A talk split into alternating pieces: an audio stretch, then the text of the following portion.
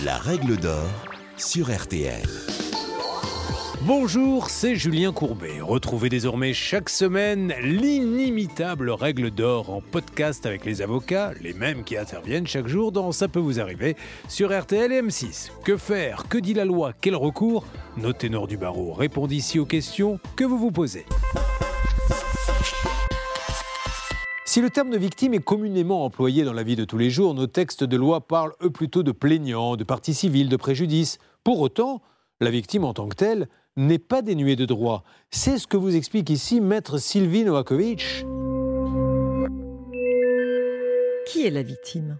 On cherchera en vain dans les textes juridiques, y compris dans le code pénal, une définition de la victime. Sans autre précision, la victime y est synonyme de partie lésée, de plaignant, de partie civile, de personnes ayant subi un préjudice ou ayant personnellement souffert du dommage causé par l'infraction.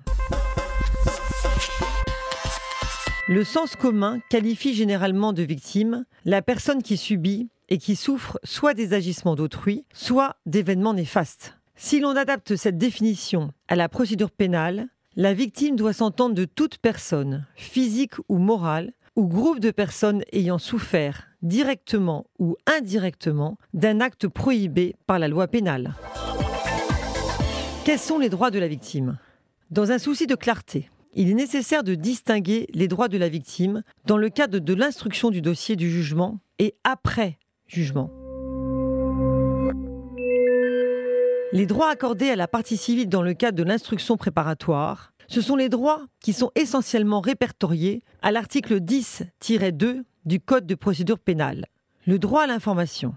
Le premier des droits, lorsque l'on est victime d'une infraction, c'est l'information. En effet, une fois l'enquête terminée, la victime doit être informée de la suite donnée à sa plainte, comme par exemple classement sans suite, poursuite pénale, et sera tenue informée de la date d'une audience dans le cas où l'auteur est connu et poursuivi. Le droit à l'accès au dossier de la procédure, c'est le pendant du droit à l'information. Le droit de solliciter des mesures de protection. La victime d'une infraction a en effet également le droit à solliciter sa propre protection. Si la victime ne peut demander au tribunal la condamnation de l'auteur à une peine, elle peut solliciter du juge que l'auteur ait l'interdiction d'entrer en contact avec elle par quelque moyen que ce soit.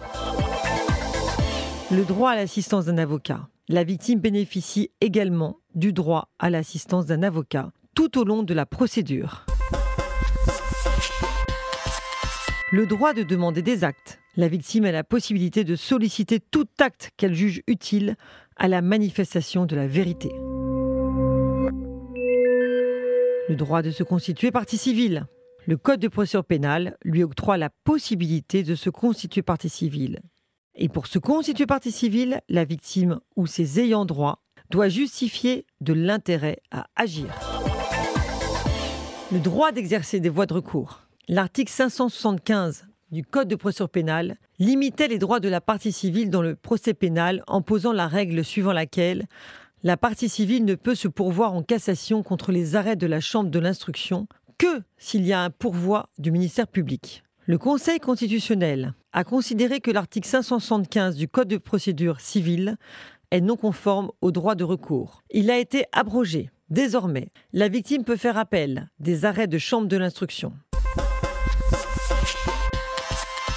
Deuxièmement, les droits accordés à la victime devant les juridictions répressives. Si la victime peut faire appel contre une décision de la chambre de l'instruction, celle-ci ne peut jamais interjeter appel contre les dispositions pénales du jugement, c'est-à-dire la décision du tribunal ou de la cour d'assises relative à la culpabilité ou à la peine, son droit d'appel étant strictement limité aux dispositions relatives à son indemnisation. Le délai d'appel est de 10 jours à compter du prononcé de la décision à l'audience ou un mois si la personne réside en dehors de la France métropolitaine. Lors de l'audience, il est reconnu à la victime le droit de demander des dommages et intérêts. La victime doit être appelée à formuler des demandes financières qui correspondront à la demande de réparation. Comment la victime peut-elle obtenir réparation du préjudice subi?